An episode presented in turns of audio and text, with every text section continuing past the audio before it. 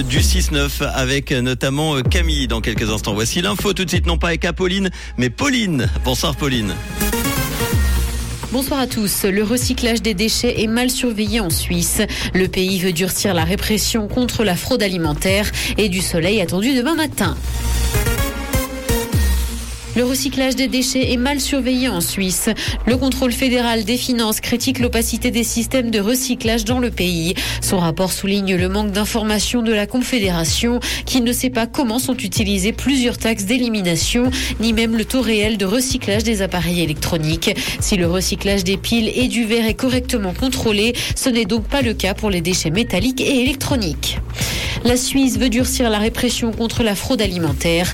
Les cas sont fréquents dans le pays et le Parlement veut améliorer la lutte contre ces infractions. Des sanctions plus sévères et un meilleur échange d'informations devraient être mis en place.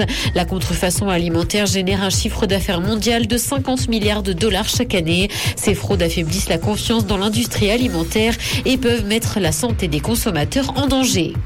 Plus de 7 milliards de pertes pour Crédit Suisse en 2022. La deuxième banque du pays a publié des résultats dans le rouge comme c'était attendu. C'est d'ailleurs le plus mauvais résultat de l'institution depuis la crise de 2008. Crédit Suisse a d'ailleurs perdu des capitaux à hauteur de 132 milliards de francs et on a vu arriver 30 milliards. Conséquence de ces résultats, les actionnaires ne toucheront quasiment rien.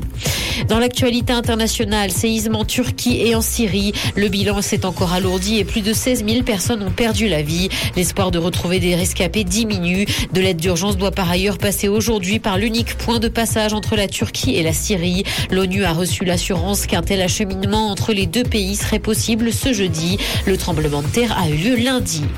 Jeux vidéo, l'héritage de Poudlard est visé par des appels au boycott. Les prises de parole de l'autrice de la saga Harry Potter, considérée comme transphobes, font de l'ombre au nouveau jeu de la franchise. Ces dernières années, l'image de J.K. Rowling a largement été écornée par sa position sur la transidentité. Cet appel au boycott ne devrait cependant pas avoir un gros impact sur les ventes. La statue de cire de Rihanna chez Madame Tussaud vient d'être dévoilée. La chanteuse a désormais son double à New York. La tenue qu'elle porte est inspirée de celle que l'artiste avait au Met Gala de 2018. Chaque figurine prend environ six mois à être réalisée afin d'être la plus proche possible de la personnalité qu'elle représente.